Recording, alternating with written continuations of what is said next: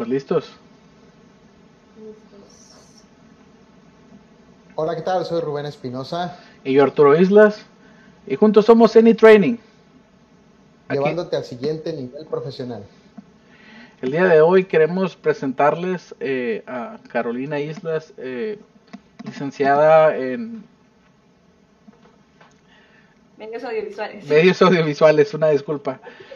Eh, e, ella nos, nos acompaña de la parte de Escuela de Guiones de Baja California. Er, es, una, es una empresa que, emprendió ella, la verdad que es un trabajo muy padre que el que, el que nosotros nos, nos atrajo, realmente nos, nos comentaba la importancia de cómo compartir tu mensaje, cómo compartir tu historia, cómo platicar historias y definitivamente ahorita con el tema de, del COVID y con el tema de que todo el mundo está en las redes sociales compartiendo su información, creo que es algo muy importante que, que, queremos compartir desde su área de expertise.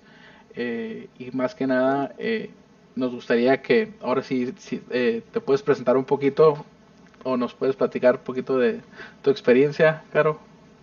Sí, fíjate, totalmente todo lo que dices, porque, ok, es algo un poquito cliché, eh, llegar siempre a, la raíz de que el hombre ocupa expresarse, ocupa compartir su, mensaje, su conocimiento. Si yo y las manadas decían, ahí hay una vaca, eh, buscaban la manera de comunicarse, ¿no? Usaban lo que tenían en la mano y en lo que en un momento fue dibujar una vaca, el día de hoy, eh, a través de los años, es la letra A, y lo, lo, que es la base de toda una palabra. Entonces, eso ya es como irse demasiado por otro tema, pero por, por el tema principal de la importancia de lo que es transmitir tú lo que tú quieres decir, este, no puede recibir nada más en unas cuantas personas que tienen el talento de comunicarse, muchos digo, o sea, de usar la, la lengua, por así decirlo, o sea, eh, la lengua hablada o la lengua escrita, y, este, y es importante que bajo una estructura ya pasada, ya realizada, ya descubierta anteriormente, las nuevas generaciones sepan cómo transmitir lo que ellos son. Este, obviamente todo esto buscando qué es lo bueno que tú quieres sacar de ti o cómo es que tú quieres este, ayudar a esas otras personas. El, el, el propósito inicial de todo esto, de transmitir un mensaje, es querer enseñar a otras personas, es querer este, ayudarlas a que ellos puedan compartir más. Entonces, realmente, todo, toda mi, como que mi motivación es crear maestros. Y para poder crear maestros, tienes que enseñarles a hablar o a comunicarse mejor. Entonces, en este pedacito de vida que me tocó, pues sentí cierta atracción por la palabra escrita eh, o, los cuentos. Entonces, lo que yo empecé a hacer es buscar esa estructura. Eh, los guiones fue lo que más me, me, encantó al, al, proceso de crear o al proceso de escribir, porque por medio del cuento puedes poner metáforas, puedes poner, no sé, no sé, ahorita no, no, no podría pensar en, en un ejemplo, pero puedes usar una metáfora para poder transmitir tu mensaje. Entonces eso fue lo que me atrajo del guion cinematográfico. Pero siento que lo que es contar historias no reside solamente de las películas que uno escribe o los libros que uno escribe, sino en lo que, lo que le dejaste a la persona que recibió tu mensaje. Lo que, lo, lo que le dejas a las personas que recibió tu mensaje. Y, y, en, y ahorita al principio comentabas que, que, es algo que desde tiempos ancestrales pasa, ¿no? Sí, sí, sí, pues claro, o sea, desde necesidades tan básicas como alimentarse, o encontré una cueva allá, o hay peligro por este lado, una persona le trazó el camino a otra por medio de comunicación. Y eso que le trajo a la otra persona le trajo bendición, por así decirlo. Entonces es, es en el proceso de retribuirse, la mejor manera de hacerlo es comunicándose mejor. ¿Y, y, en qué momento sentiste esta atracción tan fuerte por la parte de, de, los guiones o de la, parte de, comunicar una historia? Yo creo que desde, pues es que a todos nos habla algo desde chiquitos, ¿no? Entonces, muy de pequeña, pues era desde escribir diarios, este, veía, veía en, lo que yo escribía cosas que realmente no, no estaban en mi cabeza, o sea, como pues te, muestra quién, quién eres, no te muestra a ti a ti. Entonces, por medio de escribir eso, por medio de darme cuenta que puedes escapar, o sea, ya pues cada quien tiene sus, sus procesos de maduración, ¿no? Entonces, eh, nos inventamos métodos de, mecanismos de defensa. Entonces, el mío era salirme de la realidad. Entonces, mejor, entre mejor estructuraba yo esa realidad alterna, mejor me podía evadir de la realidad.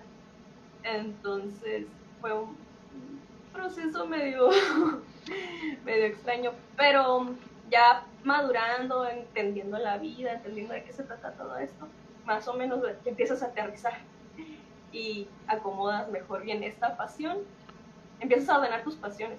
Entonces, por eso sí, sí acomodé ese gusto por estructurar historias, por construir mensajes en el aire, pero ya lo como que ya lo, lo puse en movimiento. Ok, primero ya traías, ya lo traías desde chiquita, ¿no? Y te, eh, te metiste a estudiar medios audiovisuales y fuiste eh, encauzándolo todavía más. ¿Y, y, y, cómo nace este proyecto de, de, la Escuela de Guiones de Baja California? Uh, bueno, este, también como ya había tenido esta experiencia previa con los monólogos y con el mundo de la dramaturgia y matando musas Salvatore, este, con, te digo, mi primo Octavio, y Librador Rey. Este, después de esa experiencia dije, yo puedo seguir dando clases de esto, o sea, o dar clases con, forma y estructura. Este, entonces vi que estaban construyendo una escuela de artes aquí sobre la Colegio Calzada de las Américas, perdón, que se llamaba Musas. Este, y dejé yo mi, mi un currículum y sí, como que un tiempo trabajé con ellos y di clases ahí. Entonces, ya después en el proceso de estar buscando un ingreso estable, pues dije, yo voy a, voy a tratar de seguir dando clases o voy a ver cómo le hago. Entonces, o sea, con esto, porque dije, si esta es mi pasión, nada más, nada de lo que yo haga, nada más, o sea, fuera de lo que yo, de lo que yo amo, no puedo hacer nada bueno o no le puedo meter esa más pasión, pues. Entonces dije, entonces yo tengo que hacer una buscar cómo vivir de esto. Entonces, este, busqué cómo se estructura un guion cinematográfico, pero en el método aquí de Hollywood tampoco me engrané, este, porque sí, hay gente que sí como que sí me ha dicho, ay tú, este, ¿cómo crees que puedes hacer una obra maestra con estructura hollywoodense y así? Pero es que no se trata de eso, ya no se trata del ego, se trata de que estás a, la cultura que te rodea ahorita, con esa cultura te estás comunicando. No se trata de la manera en la que te comunicas, sino qué es lo que estás comunicando y tienes que comunicarlo claramente. Ahorita ellos están bien estudiados, o sea, si la, la atención ya está así, entonces ese es el, el, formato que están usando para comunicarse con esta población. O sea, si, si realmente crees que tu, tu mensaje es tan tan glorioso que solamente unos cuantos intelectuales pueden entenderte, pues lo siento mucho, estás loco, simplemente no estás en este planeta. Entonces, este, ya se me olvidó cuál era la pregunta.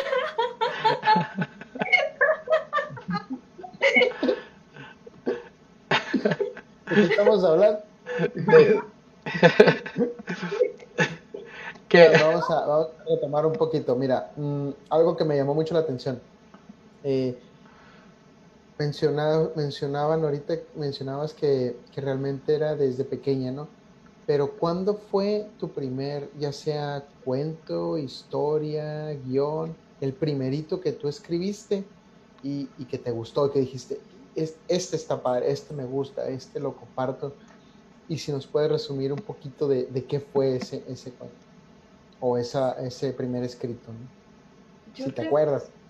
Pues es que yo creo en la primaria había una profesora este, que nos hacía hacer un ejercicio, que era agarrar una hoja y partirla así a la mitad. Y en la parte de aquí arriba era hacer un dibujo y en la parte de aquí abajo tenías que escribir un cuento. Y eso, hace poco trabajé como maestra de primaria y se lo enseñé a mis, a mis alumnos y ah, me salieron cosas bien hermosas. Pero ese ejercicio y este, así, inevitablemente saca, saca una cosa bien bonita. No me acuerdo qué escribí yo, no me acuerdo qué se trató, pero me acuerdo que mis profesoras han sido como, tengo como unas cuantas profesoras que han sido las que han alentado así ese escritor en mí, que me dicen, ah, Carolina, escribes bien bonito y que no sé qué. La primera fue mi maestra de primaria, esa maestra se llamaba Miss me pidió que le hiciera, ella me pidió que le hiciera cuentos específicamente. ¿Quién más? Mi tía Paula, o sea, son, son, no, no tienen que ser como que académicos, ¿sí me explico? Ella me acuerdo que hubo un tiempo que nos escribíamos cartas. Ok. Eh, ¿Quién más? ¿Quién más? ¿Quién más? ¿Quién más? Ah, hace poquito. Haz de cuenta que en, ahí en la misma la, la licenciatura este, nos pidieron escribir una historia. Aglae se llama la profesora. Y me pidió hacer una historia. Y creo que en ese tiempo, no sé si soy yo, pero según a lo que he visto, creo que casi todos los escritores tienen una etapa en la que quieren hacer una película o una historia de, de road trip, de, de como que, que agarran el carro y se van. De sus viajes. Ajá, los viajes en carretera. Ok. Así todos escriben una historia así. Ah, bueno, pues en ese momento me dio a mí. Y escribí una historia de carretera de una muchacha a la que su abuelo, su abuelo se muere. Y él nació en la Baja Sur. Entonces en el camino la muchacha va a llevar a las cenizas. O sea, esa es otra historia también mexicana. Son historias, o sea, que ya están repetidas. Pero le gustó tanto a la profesora, tal vez no fue la originalidad. Este fue, fue un trabajo final y el siguiente semestre tuvimos otra clase con ella y ella dijo, a ver, tú, y ella me dijo yo, o sea, yo, este, la historia de la muchacha que, que llevó las cenizas a callar a baja por su abuela. Y le dije, ah, sí, hizo esto, no se me olvida. Y yo sí que, ¡ah! es, es, eso fue, no, no dijo nada, pero ese suspiro fue lo que dije, a esto me voy a dedicar. Porque ese, ese, ese como sentimentito es, es, muy bonito, es muy bonito que, que lean algo tuyo y como que lo, lo, lo, hayan entendido. Que hayan conectado con lo que tú querías transmitir. Sí, ajá, porque ahí te das cuenta que sí, sí, sí lograste el cometido. Sí, sí, sí, sí este, también he escrito, pues, este, mi primer escrito de, de guion, de, así guion cinematográfico, fue, fue una temporada en donde yo estaba en una relación tóxica. Y estaba con un hombre al que amó tanto que se acabó todo el amor del mundo y tenía que ir al mundo a, a recuperar ese amor pero pues, o sea, era, era mi mundo en ese momento. Ya no había amor en mi mundo. Entonces, de alguna manera, yo, uno inevitablemente siempre va a transferir lo que él está viviendo con... Cataclismo. Ajá. Él, me, en, en, en, la conferencia de, del, la conferencia de Render, del Congreso Render, este, les comenté una historia. Es el escritor de Monster Inc. Eh, escribió su, su borrador, ¿no? Su, su historia, la, la, historia de Monster Y él vendía la historia como, ah, que, que es, la es, es una historia sobre monstruos que pasan, que se ganan la vida asustando niños. Y, ay, no, que, que, que original y que no sé qué. Pero después de un tiempo alguien me dijo, sí, pero ¿de qué se trata? Y no, se dio cuenta que no él no tenía claro que, que, de qué se trataba la película. O sea, se trataba de eso, los monstruos, pero cuál era el mensaje o qué es lo que estaba moviendo la historia. Y se dio cuenta que en el tiempo en el que él estaba escribiendo esa película, tuvo a su primera hija. Entonces, de alguna manera él está expresando que él se sentía como ese monstruo que todo podía, ¿no? Que asustaba a los niños, que era lo máximo, y de repente esta niñita chiquita, esta cosita, lo, tenía asustado. Sí, te, sí, sí, sí, sí. Makes sense. Sí, entonces, y sí me ha pasado, la verdad, uno necesita como, este, tenerle mucho amor a sus, a sus estudiantes y a sus alumnos, porque un grupo de escritura es un lugar donde todos se abren. El que tú te abras al mundo y la gente vea quién eres y se burle de ti es como que es algo muy, muy, muy cruel. Entonces, esa es una de las como ambientes en los que me gusta enseñar. Yo hacerle sentir a todos que todos están en confianza y que aquí nadie se va a burlar de ellos. Entonces empiezan a salir historias que te quedas, eh, en serio, es, es, es esta persona, es, esta persona que estás viendo, es, esta, es, lo que está escribiendo y puedes ver mucho de lo que ellos dicen.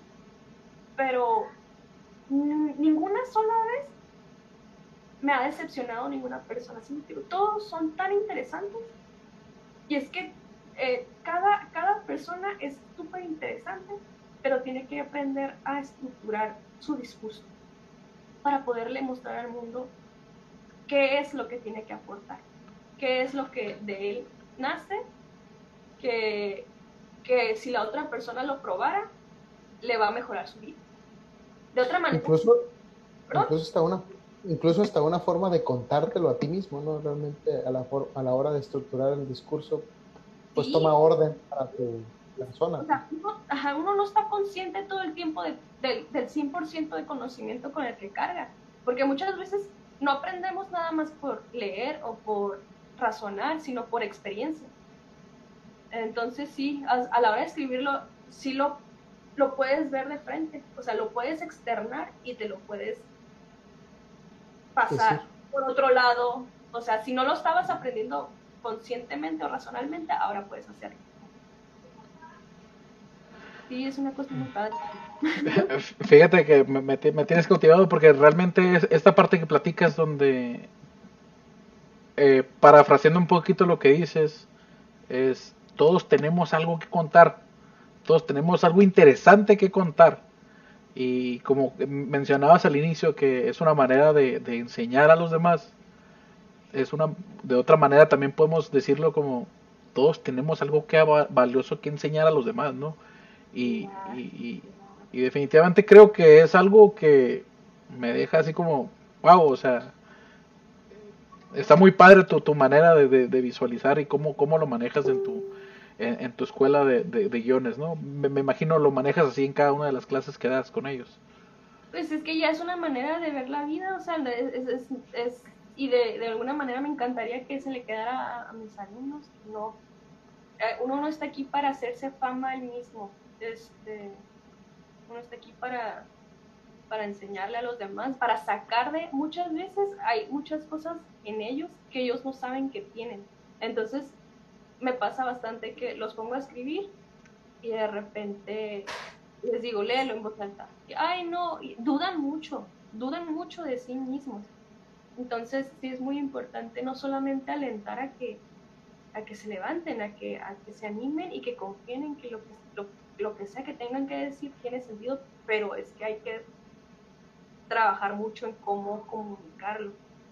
Y platícanos, platícanos un poquito cómo, cómo eh, bueno, si nos podrías platicar primero de qué, clases son las que das o, qué, cómo es el nombre de las clases y quisiéramos saber poquito cómo va esa clase, ¿no? Yo, yo entro el día de mañana a una clase tuya y, cuál es la, la, línea que sigues para con la gente. ¿Los dejas que exploten en creatividad? ¿Tienes una metodología? Ok. Eh, la metodología que he estado usando hasta ahorita es, eh, lo divido en dos mitades. La primera mitad exploto, trato de explotar ese, explotar me refiero a que desaparezca, a romper ese miedo por escribir.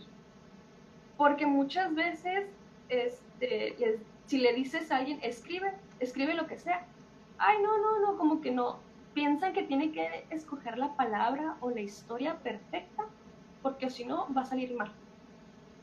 Y a mí desde muy chiquita eh, este, me enseñaron es escribe lo primero que se te ocurra y de ahí vas a empezar a trabajar, pero sí, pero no, no puedes trabajar sobre lo que no tienes.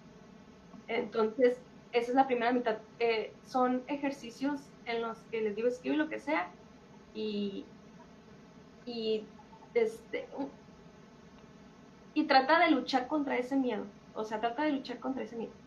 Este, es explotar la cabeza, es escribir con el puro inconsciente. Este, lo primero que se le venga a uno y los trato de bastar con música de fondo. Este, porque ese es, también un apoyo. Es el apoyo en el que, ok, no se te ocurre nada, pero no tienes nada de silencio alrededor. Te voy a pasar un feeling. Entonces pongo una canción y ya empiezan como a, escribir lo que se les ocurre. Y hay muchas veces que las personas empiezan a escribir en imagen.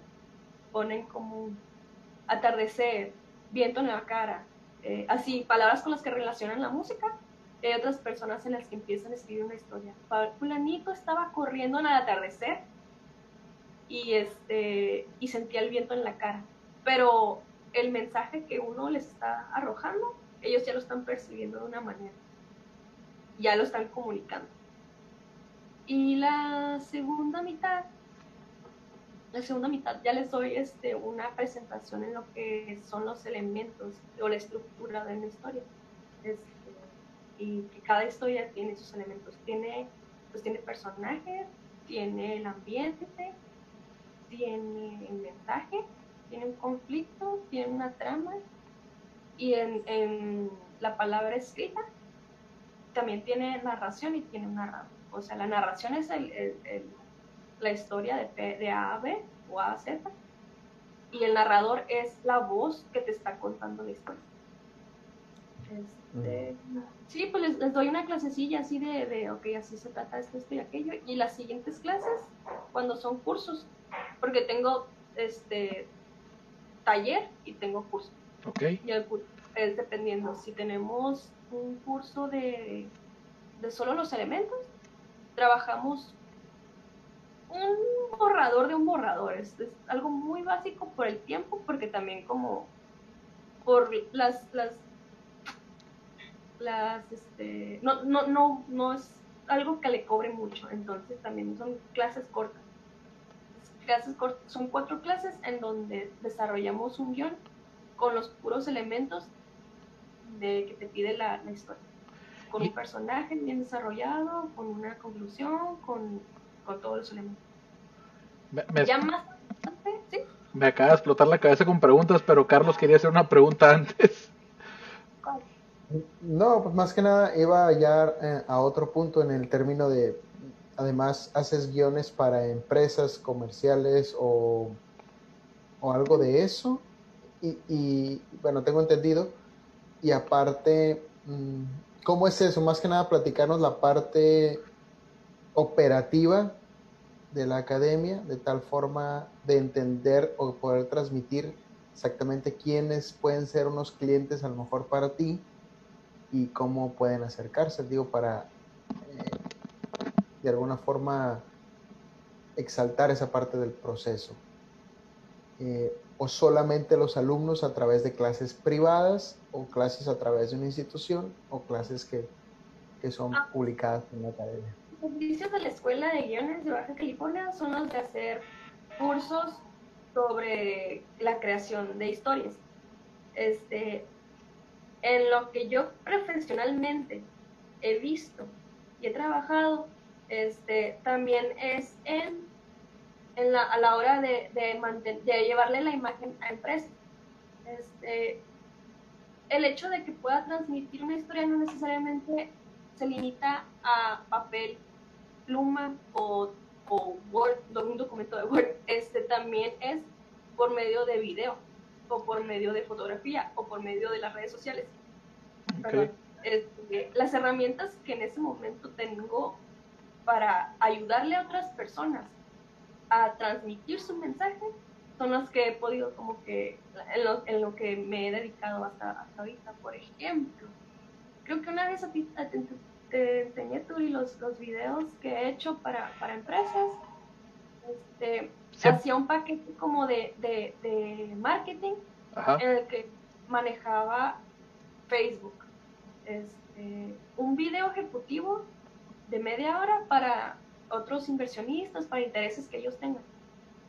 Otra, eh, perfeccionar el logo, porque el logo es la cara y el nombre. O sea, así, hacer un perfil de qué es, según tu negocio, cuáles son tus necesidades. Ese es el conflicto. Mm. La empresa es el personaje y el conflicto es cuáles son las necesidades que tú puedes cubrir o que, o que tú quieres cubrir.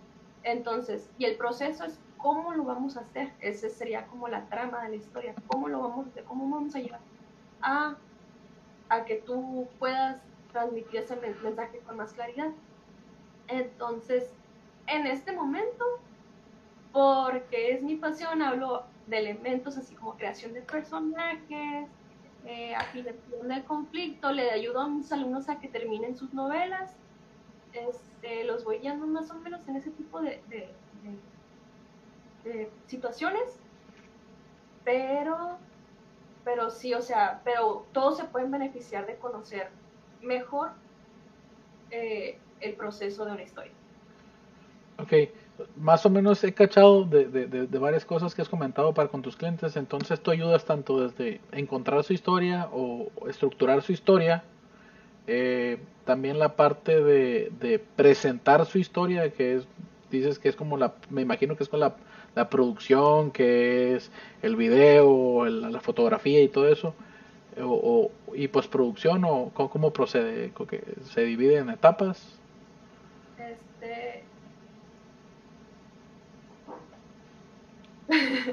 me atrabo, me atrabo. Ok. Este. Yo, eh, o sea, la escuela de guiones de Baja California, perdón, no no hace video. No, no a, a, lo visual en cuanto a en cuanto a eso. Este, pero te enseña cómo transmitir mensajes.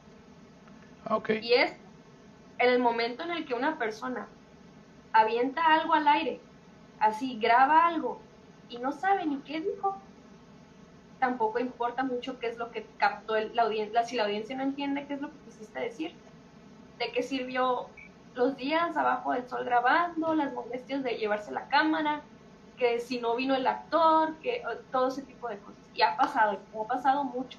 ¿Quién sabe cuántas, cuántas eh, grabaciones he visto yo que realmente no, no dijo nada de lo que estaba intentando el escritor decir? Este, y no porque la gente no tenga talento, sino porque la gente no sabe por dónde está pisando, no sabe, este, y es tiempo pasado, porque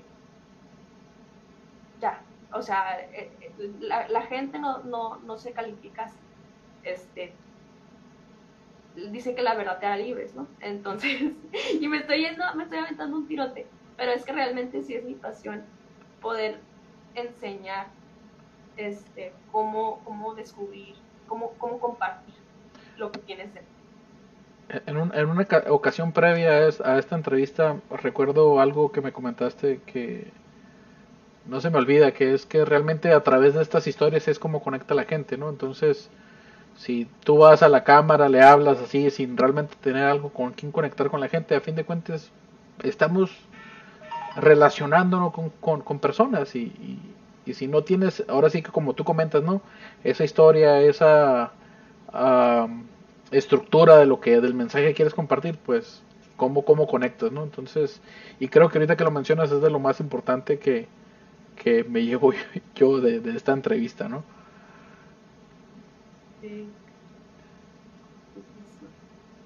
Al final de cuentas todo, bueno, hay gente que sí dice que no, que el arte debe ser más abierto y debe ser más relajado. Y es cierto, es, este, es cierto que uno, que, que muchas veces el arte no debe ser tan en como tiene que ser estructura y así, así, así, así.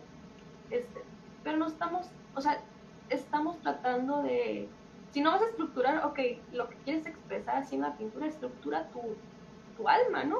O sea, muéstrate a ti mismo quién eres, qué, cuál es, qué es lo que quieres. Y, inevitablemente todo lo que hagas va a comunicar ese mensaje que tú ya tienes de ti mismo. ¿Sí me explico? Sí, lo que es el axioma de comunicación o el uno, que es imposible no comunicar. es imposible. Este si tú estás causa... lo que vas a comunicar es confusión. Así. Si tú te sientes una persona súper importante, lo que, eres más alto que todos, vas a comunicar pura egolatría y eso a la gente no le gusta. O sea, no, no de que, ay, tienes que hacer lo que a la gente le gusta, sino realmente te cierra muchas puertas. O sea, las, las otras personas ya no, ya no te quieren escuchar porque solo lo, lo que escuchan de tu parte es agresión. Entonces, entonces cuando uno está bien consigo mismo y sabe que todo está bien, este empieza a comunicar eso, empieza a reflejar eso. Y a las otras personas pueden ver eso de ti y pueden, pueden, pueden recibir, ah, pueden aprender, pueden enriquecer su mundo. Solamente viendo a una persona que está bien estructurada y que sabe muy bien qué es lo que quiere. Está bien viajado esto. La verdad. Sí, Sí, no, sí, no, porque a fin de cuentas eh, eh, el, saber, el saber lo que uno quiere a lo mejor es, es, un proceso perfectible, ¿no? En el sentido de que vas creciendo y como lo mencionaste hace un momento, vas, vas queriendo otras cosas y a veces no necesariamente las quieres tú, sino las quieres porque alguien las impuso a través de otro mensaje, a lo mejor bien vendido, Estoy también fumándome un poquito más, aportando al, al fumada, ¿no? Pero pero creo que eh, el desmenuzar las historias, incluso al momento de saber la técnica y escuchar a alguien, y es parafrasear lo que te está diciendo, para sacar ese jugo del mensaje, creo que puede, puede ayudar incluso a, tanto a ti como, digamos, persona pasiva, que eres la que está recibiendo el mensaje, eh, en entender mejor a, la persona que te está hablando. De tal forma de que incluso, no sé, no sé si te ha pasado, me imagino que sí en, tus conversaciones y probablemente a mucha gente que, que nos pueda estar viendo, escuchando, le ha pasado de que estás platicando con alguien y, y no se puede expresar de manera adecuada por alguna razón y tú le dices, sí, lo que quieres decir es esto, esto, esto y esto, y te dicen, ándale, eso, eso es lo que yo siento, eso es lo que yo siento, eso es lo que yo creo, eso es lo que yo pienso.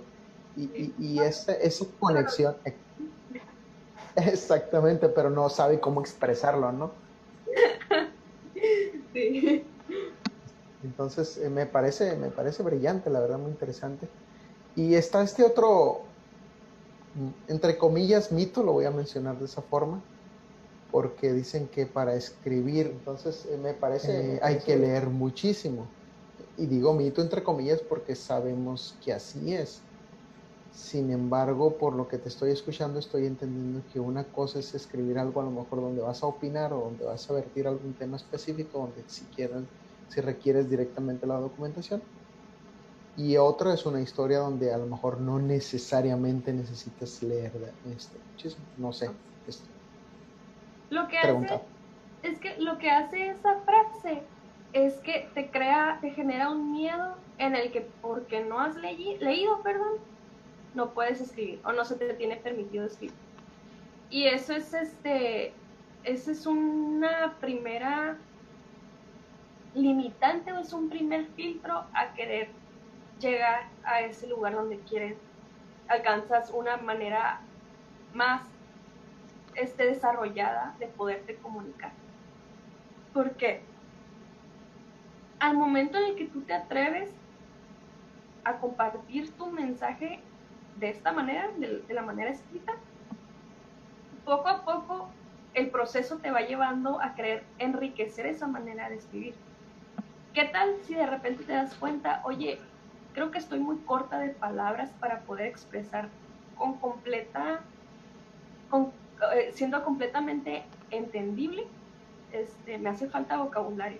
Entonces empiezas más o menos, ¿cómo puedo decir esto de otra manera? Y buscas ahí el diccionario. A, a una alumna de preparatoria que tengo, este, tiene, le, diagnosticaron que, que, tenía de, un, déficit de atención mutante. ¿Sí me explico? Como, como algo, algo bien marciano le han dicho y lo que yo me di cuenta es que nada más la muchacha no tenía vocabulario. No podías entender lo que estaba diciendo, pero porque la muchacha estaba muy corta de vocabulario. Pero le dije, mira, le puse una, un escrito. quiero que me separes lo que son las ideas principales. Y ya, ella como que subrayaba las ideas principales y no, estaba muy alejada. Este, pero ya después le dije, subrayame las palabras que no entiendo. Y ya las subrayaba, las buscaba, las ponía dentro del contexto, ya, ah, ok, ya entendí, entendí algo mejor. Y le hicimos una lectura, creo que el Aleph de, de José Luis Borges. Lo, lo, tratamos de desmenuzar. Y este. ¿Perdón? Jorge Luis Borges. Sí, sí, sí, ese, este, porque ya eran metáforas, pero cuando conocía el contexto completo de cada una de las palabras, como que ya podía entender, alcanzar como el significado completo de la oración. Y cuando podía conseguir el significado completo de la oración, podía entender más el mensaje. Y sí salía de aquí como con la cabeza tronada. Oye, es terapéutico, ¿no? Este tema. Es que está, estaba ahí en Chile, le decía, mamá, acabo de conocer un mundo que nunca había conocido en mi vida. Eso. Qué chido, qué chido. Este, pero pues ahorita con el coronavirus no, no podido venir otra vez a la casa. Pero también estoy trabajando en un taller de lectura. Este, sí, voy a, voy a lanzar un taller de lectura. Este, y lo primero que tiene que hacer es ah, conseguir un hábito de concentración, que es muy, como, es un reto por la época, pero fíjate que eh, este, la pandemia me, está me ha echado la mano porque ahora el estar en tu casa, encerrado todo el día, sin nada que hacer, es como que una buena, ok, ahora ya puedes ir. Como que ya, lo único que, realmente, literalmente no tienes que ir a ningún lado, no puedes salir de tu casa, entonces, si tienes el horario volteado, apártate una hora a las 4 de la mañana para leer ahí en tu. Pero es lo que se puede hacer nada más que dentro de, de este proceso en el que te concentras y lees, este, pues quita distracciones, como, e, es, este, descarga esta aplicación. Yo encontré una, una aplicación que me ayudó un chorro, un chorro, un chorro, un chorro, un chorro, a, concentrarme en, en, la actividad que tengo enfrente. A ver, platica. es que tengo, ok, tengo la manera en la que yo puedo como que aventarte ideas sin que casi nada... Traigo plumas para apuntarla es que yo tengo déficit de atención. Entonces, entonces esto me ha ayudado un chorro. Este, el, ¿cómo se dice? Se llama Gram, creo. Ah, Grammarly. No, no, no, no, no, no, nada más, es, lo único que hace es un cronómetro. Es un cronómetro que te mide cada 30 minutos y te da, te da breaks de 5 de cinco minutos. Entonces me puse a escribir media hora y de repente un break y ya como que, ok, que tengo cinco minutos, ¿qué voy a hacer con minutos? Voy a poner una canción. Y ya más o menos te das un refresh y otra vez taca, taca. Fue, trabajé cuatro horas, cosa que tenía mucho, mucho, mucho sin hacer. Puros dos minutos por aquí, o dos horas por aquí, una hora por allá. Entonces, este, eso sí, sí me ayudó un buen. Déjame ver si, a ver, a ver si puedo hacerlo. Se llama...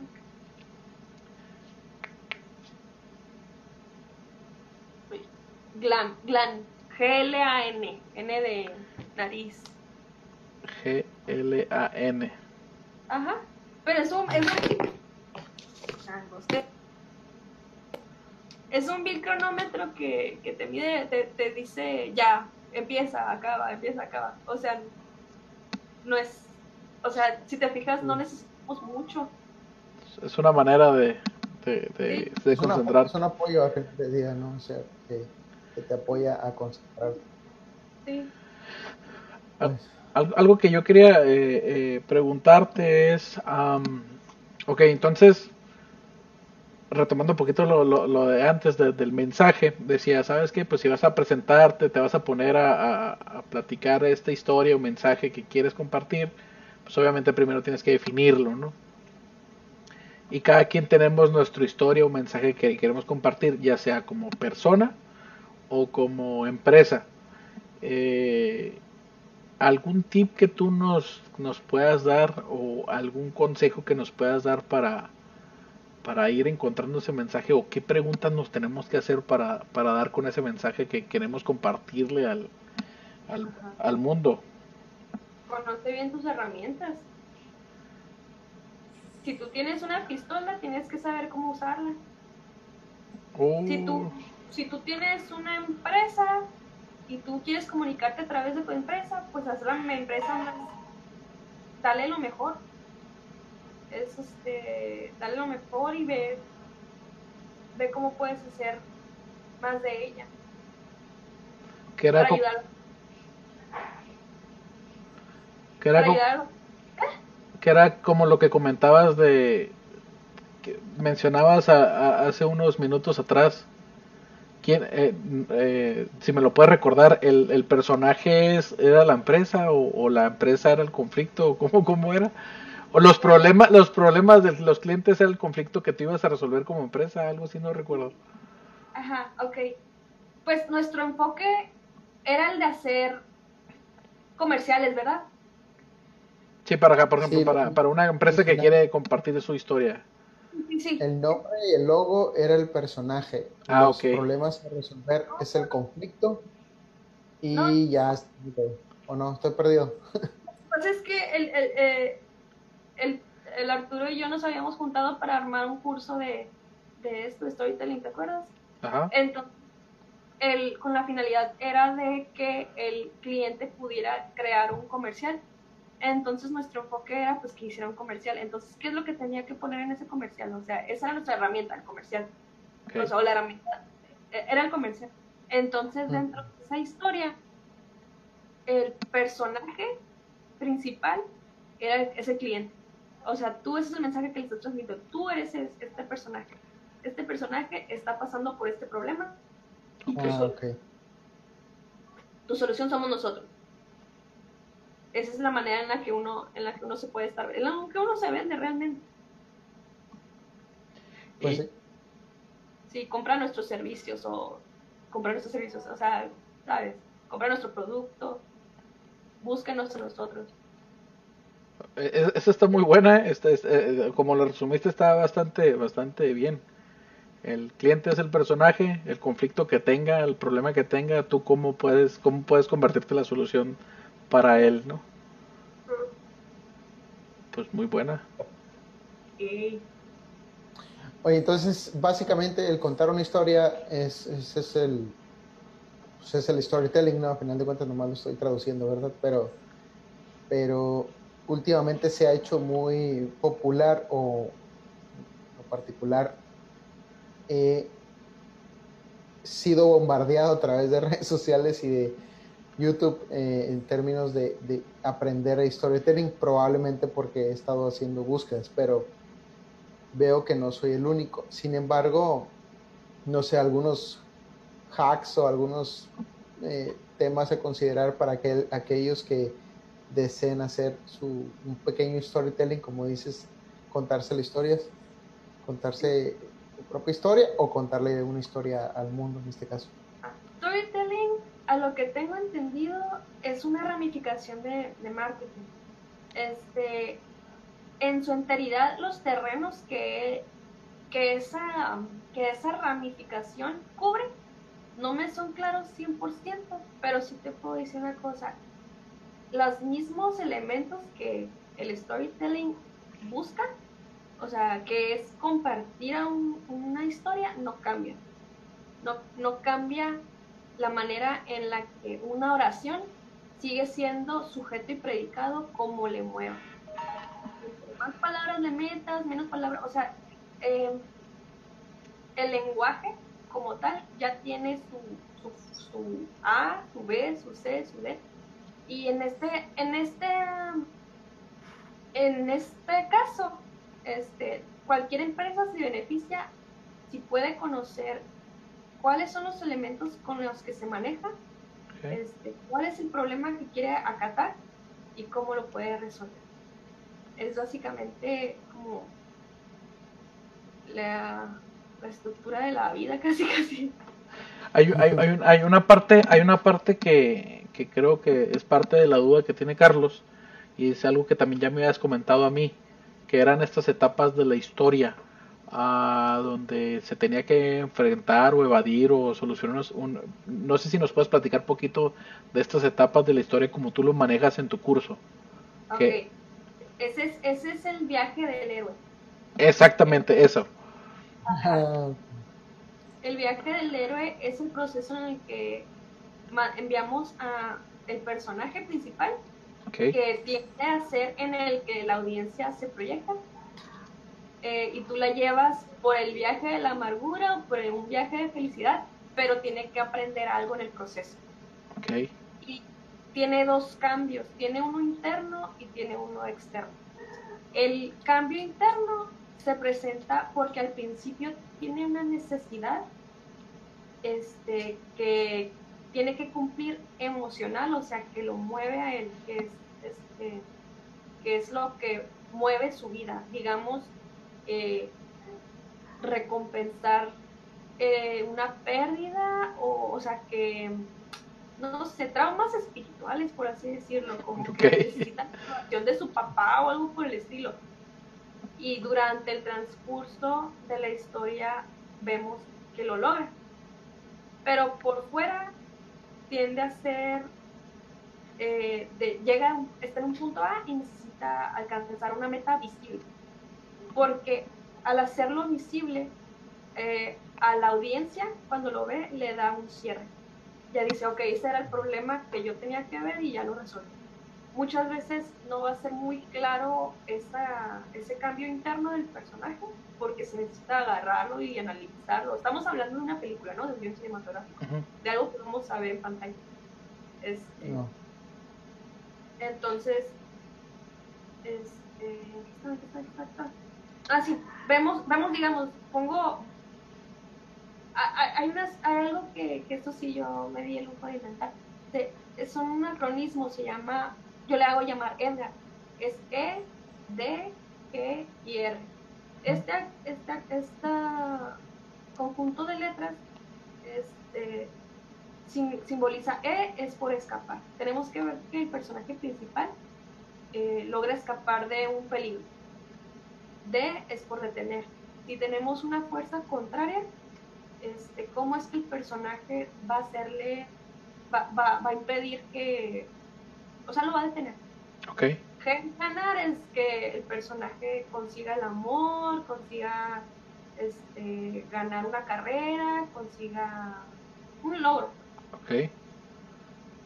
Y la R es recuperar. Es este, como el, el es Indiana Jones, el arca de la de todo Okay. Arca perdida. Ajá, el, ajá, del arca perdida, eso. Este, pues, es recuperar el arca es, toda la película se trata de cómo uno tiene que ajá, recuperar lo. Y, y ajá, esas son las dos diferentes facetas del, del viaje del héroe. Uno por dentro y uno por fuera.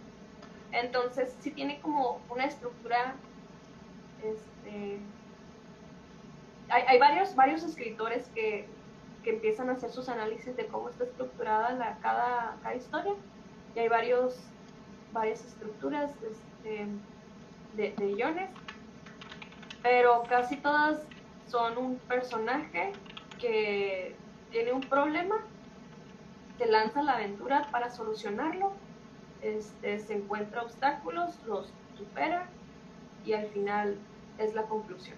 Inicio, desarrollo, conclusión.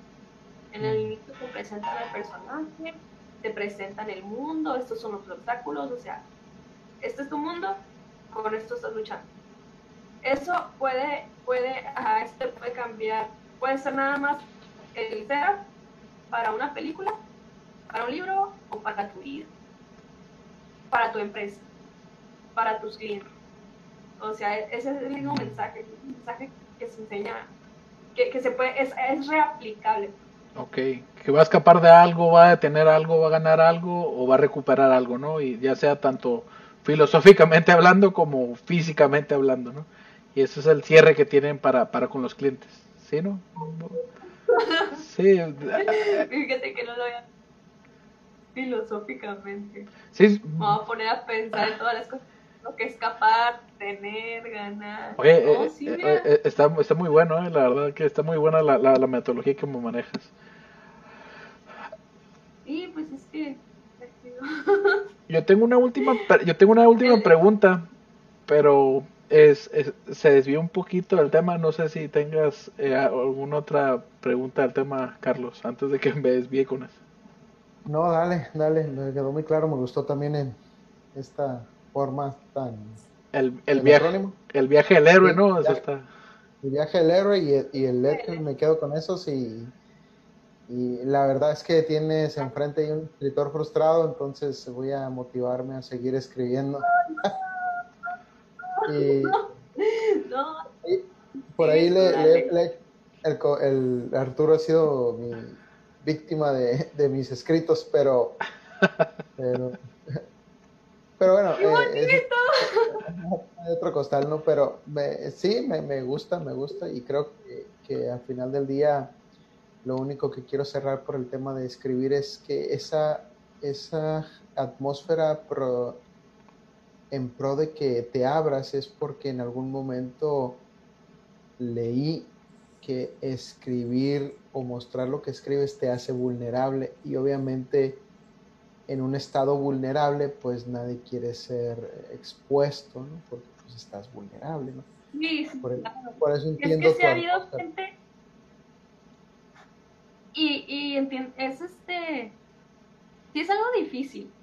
Yo tengo un traumita, yo tengo que admitirlo, tengo un traumita porque este tenía un cuadernito en la primaria, tenía los nueve años, y tenía un cuadernito y tenía ahí todos mis escritos, y las niñas malas del salón lo agarraron y se lo pasaron y lo leyeron y se rieron de mí. Sí. Ese fue mi trauma. Pero la verdad, no, uno, uno no puede estarse deteniendo por esas cosas. Sí es cierto, pasó, pero al menos puedo decir que tengo un trauma de escritora. que mi, que la vergüenza.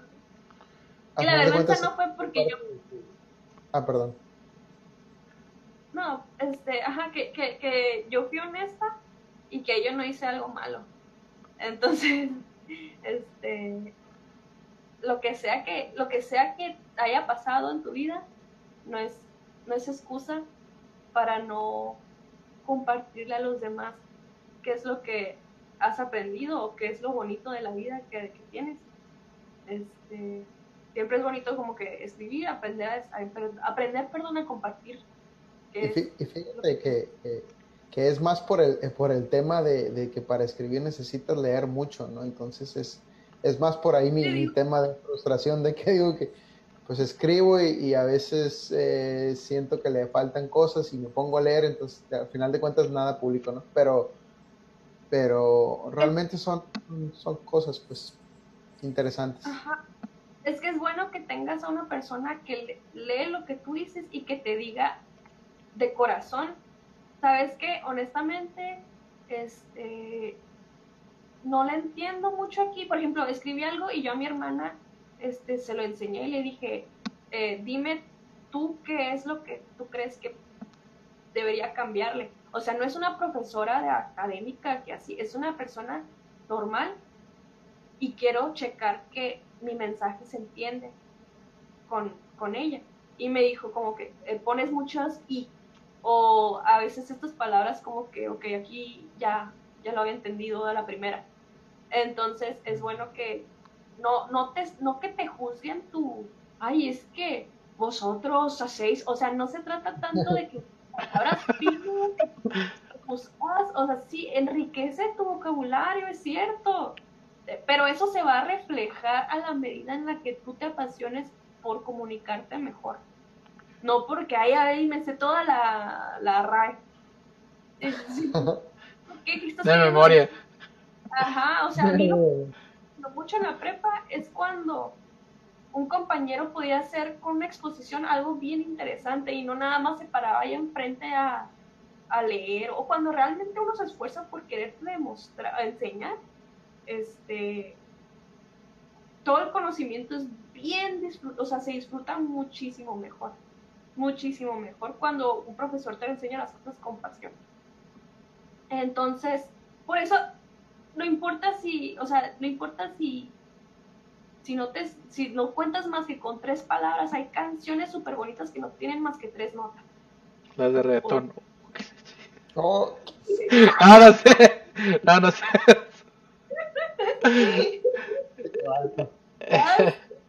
A ver, Carlos, platícanos tu trauma, tu trauma de, de, de escritor. No, no, no sé. Fíjate que eh, no, pues de hecho es, es, es algo que le he compartido a Arturo y, y es, eh, tengo una hija de cuatro años y desde que nació le he escrito cartas, esas algunas las publico en Facebook, eh, esas, esas me siento más cómodo compartiéndolas, pero estoy escribiendo una, una como historia o quiero escribir una historia como, como lo que es la parte de papá, ¿no? Como un papá vive las, las situaciones, que igual hay muchos, pero pero igual escribo algo y, y- y siento que le falta, ¿no? Le falta y le falta y pues total que ya tiene cuatro años y sigo, y sigo sin terminar ese tema, ¿no? Pero, pero esa es el, el- el- el- la parte particular donde, y a lo mejor voy a meter ahí mi cuchara en esas cosas, ¿no? Pero antes de, de entrar a la pregunta que tiene Arturo final, pero dentro de los muchos libros que leí de paternidad antes de que naciera mi hija, muchos eran instructivos, eran manuales, eran cosas que debes y que no debes de hacer y cómo debes de comportarte, pero es como que, oye, pero alguien que le hable al papá, ¿no? O sea, oye, pues entiendo tus preocupaciones, lo que sientes, lo que piensas, los traumas, y más en el caso, bueno, ahorita no tanto, ¿no? Pero a lo mejor el, el hecho de tener una hija, ¿no? Los miedos que te dan y, y ese, ese rol que te dicen eh, la importancia del papá en, el- en el- la vida de, de una hija, ¿no? Etcétera, etcétera, ¿no? Muchas cosas de psicología que he estado aprendiendo, pero sin embargo ha sido un, un poco de eso, ¿no? De que como no he leído, siento que no he leído lo suficiente del tema de la paternidad, pues Ok, ok, No. ok. Oye, apúrale, yo no tengo hijos porque estoy esperando a ver cuando terminas ese libro. Espérate, espérate. ahora resulta. Ok. Ah, yo estoy muy abierta con lo que creo. Y yo creo que todo lo que tú tienes que aprender sobre ser papá está en la Biblia. Y si tú aplicas estos principios de la estructura de una historia y desmenuzas cada capítulo con la pasión con la que buscas ¿Está en dónde? la Biblia, Ok. así con eso, así, desmenuza cada historia con amor y pasión y vas a ver que te va a tronar la cabeza durísimo, así, duro, duro, duro, duro, duro, te va a tronar. Porque, eh, ¿sí? ¿Va a caer el pelo? Ok. Y así. Like, Definitivamente. like Saiyajin, como dice el Arturo. Esa es una, una, una recomendación, el, el poner en contraste, ¿no? El, el- lo, Sí. que, lo, lo que lo que has vivido, Carlos, con, con la parte de la Biblia, a ver qué.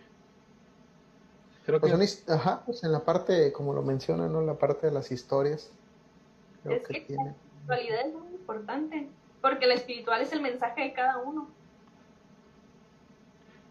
Oh, te pusiste muy acá. Nos Oye, vemos a las 3 de la oye, mañana. estábamos, estamos, estamos hablando de, de, de, de cosas religiosas y yo les voy a hacer una pregunta de, de algo Ah, totalmente contrario. Ya, ya, ya. ¿Qué pasó? ¿Eres, eres, bien, fa- regrésala. ¿Eres fan de, de Ricky Morty? ¿O has visto Ricky Morty? Sí, sí, ya lo vi. Fui fan en su momento. Este.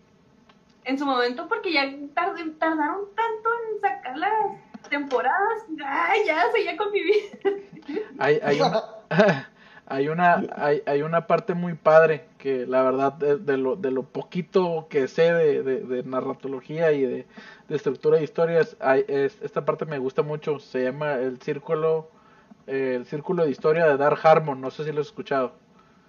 El círculo de la historia de Dark Harmon, eh, todos los capítulos que ves de Rick Morty tienen esta estructura. Eh, Generalmente el personaje está en una zona de confort, busca algo, desea algo, se, se tiene que, para conseguir eso tiene que estar en una situación muy poco familiar, se adapta, obtiene lo que quiere, termina pagando un precio bien caro y regresa a su zona de confort, pero, pero hay un cambio, ¿no? Y, y me acordé mucho de este círculo, porque casualmente siempre que dice que hay un cambio, siempre dice que es o un cambio filosófico desde esta parte del viaje del, el viaje del héroe que tú dices, ese, ese, cambio filosófico donde a lo mejor no cambió nada, todo regresó donde mismo, pero él mismo en su persona, en sus pensar, ya no es la misma persona, por lo que aprendió, por lo que vio. Y hay otras circunstancias donde sí cambia drásticamente la historia, ¿no? Y, y la verdad que eh, está muy padre, digo, eh, igual ahorita que lo, lo, te preguntaba más adelante a ver si me echo una platicada aquí contigo más a detalle eso, porque me gustaría indagar en, en ese tema, está muy padre. Sí, me, me acaba de tronar la cabeza, pero si te fijas al final, ajá, no queda, no queda igual. Es, tiene que haber un cambio. Nunca quedan igual por el aprendizaje, ¿no? O sea, el aprendizaje siempre te termina cambiando de una manera, ¿no? Porque, ¿qué mensaje estarías tú transmitiendo si no hubo un cambio? Rayos, ¿qué, o sea, ¿qué, ¿qué compartiste si no hay un cambio? Entonces, es ajá, básicamente lo que todos estamos tratando de decir, no, esto funciona o esto ayuda o esto, ajá, esto es bueno. Por último, ¿algún mensaje que quieres darle a todos estos escritores frustrados? O a todos aquellos que tienen traumas de, de escritores. No. no, no, no, o sea, no. No se traumen, no se frustren no es, no es cosa, no, sé. no, es, no, es, don divino el escribir, es este... es, no es don divino. No, es que hay gente que se siente tocada por el cielo porque ha escrito un libro y el proceso de publicar un libro es de la, o sea, de la empresa, o sea, vea tú a saber qué tan, qué, qué tan bien te estás comunicando, pues, o sea, nada más gastaste imprenta. o sea, tinta, uno, tinta y hojas, árboles, mataste arbolitos. Uno romantiza un, una biblioteca llena de libros, pero te, te pones a leer cada uno de ellos y no creo que la mitad sean buenos. O hay algunos que sí, pero, pero, te vas a encontrar más con basura, o sea, como en los, los tianguis. Yo agarro mucho libro de tianguis y hay cosas muy buenas, pero también te eh, qué bueno que me costó cinco pesos. Fíjate que curiosamente hace que un par de días, ¿no, Arturo? Platicábamos del tema donde me mandaba un WhatsApp el Arturo. Me decía, oye, es que siento que no me alcanza la vida para leer todo lo que quiero leer. Y, y, y yo le, le, respondí con, por eso es importante la selección, ¿no? O sea, realmente elegir lo que, lo que vas a leer. Pues en el sentido de, ese, de esa parte. Entonces, parafraseando un poquito eso, pues algo que, que gustes recomendar a, a, en general de, pues, de lo que estás leyendo, lo que te gusta leer o algo que leíste que cambió, que marcó. Que... Ay, mi libro favorito es Niebla de Miguel de Unamuno. ¿Niebla de quién? Miguel, Niebla de Miguel de Unamuno. Es, ah, es un personaje que pues, es un personaje que tiene crisis existenciales este, y empieza a cuestionarse, cuestionarse tanto que va a la casa del mismo Miguel de Unamuno y le pregunta, ¿qué, qué onda con esto? ¿Qué? Y Miguel de Unamuno dice, no, pues tú eres un personaje de ficción y yo te escribí y te vas a morir así, así, así. Y pum.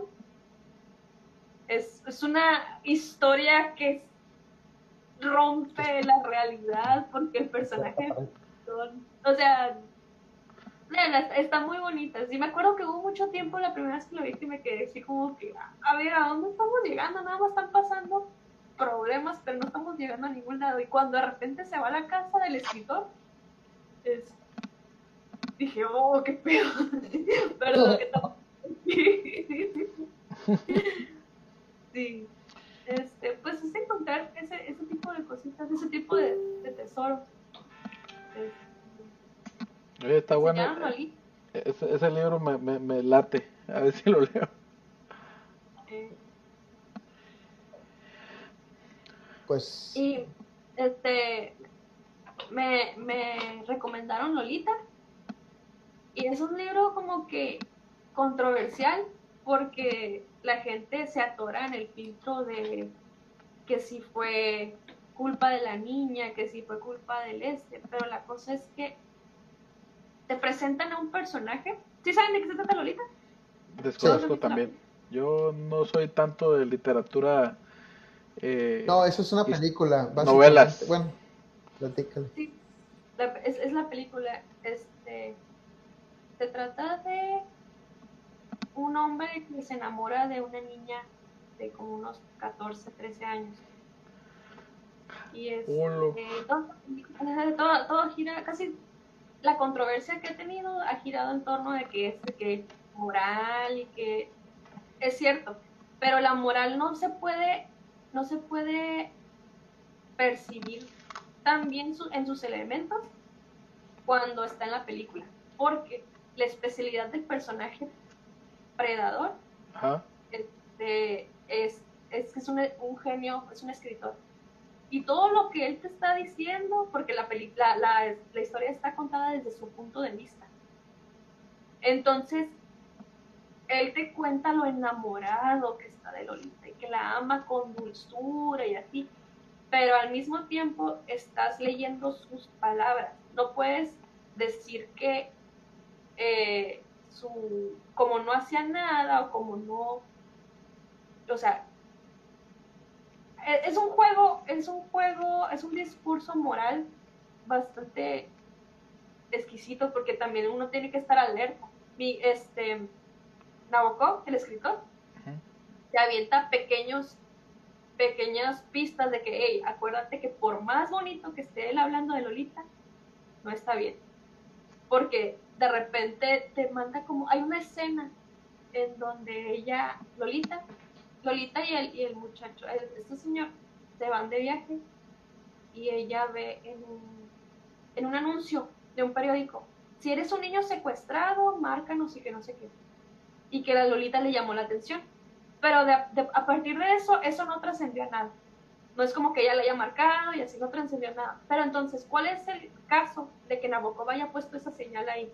Es para que el lector diga, oye, a ver, este secuestro infantil, porque de repente el escritor me quiso poner la imagen de secuestro infantil en la cabeza. Porque, o sea, ya tú mismo, tú mismo como el lector empiezas a rellenar los espacios de lo que el escritor te está queriendo decir, en vez de nada más leer un cuento bonito sobre, o sea, estás, estás leyendo más allá de lo que está escrito. está muy hecha esa novela, me gustó mucho. Oye, ahorita que ahorita es tema controversial que está de moda, ¿no? Pero bueno. Pero no hablemos de esos temas feos. Pues, muchas gracias, Carolina. No, no hay de qué, me divertí. Nosotros también, bastante. Disfruté bastante la, la charla. No sé si hay comentarios por ahí, Arturo, o algo que alguien haya ahora, preguntar. Ahora, sí que estuve revisando y en, en, Facebook no tenemos, no tenemos comentarios. No sé si quieren hacer alguna pregunta porque miro que hay gente viéndonos. adelante, tienen oportunidad de preguntarle aquí a la maestra de uh, narratología y, estructura de guiones. igual veamos a ver si alguien escribe. Y en YouTube, en YouTube, permítame un segundo. Ahora, ahora, sé que esto. En YouTube no tenemos comentarios tampoco. Bueno, las, hay gente que, como lo dejamos en, en, la página, hay gente que después escribe a los días. Ahí en otra sesión que te invitemos o, o, contestamos ahí en los comentarios o nos ayudas contestando en los comentarios. Totalmente. Qué divertido. Excelente. De, hecho, tenemos por ahí eh, una entrevista hecha por ser determinada, pero es un amigo que es un amigo porque lo, lo conocimos. Mm, si has leído a Cortázar, te va a sonar el círculo de la serpiente. Entonces, cuando estábamos en la universidad, hicimos un círculo literario, pero pues estábamos empezando, ¿no?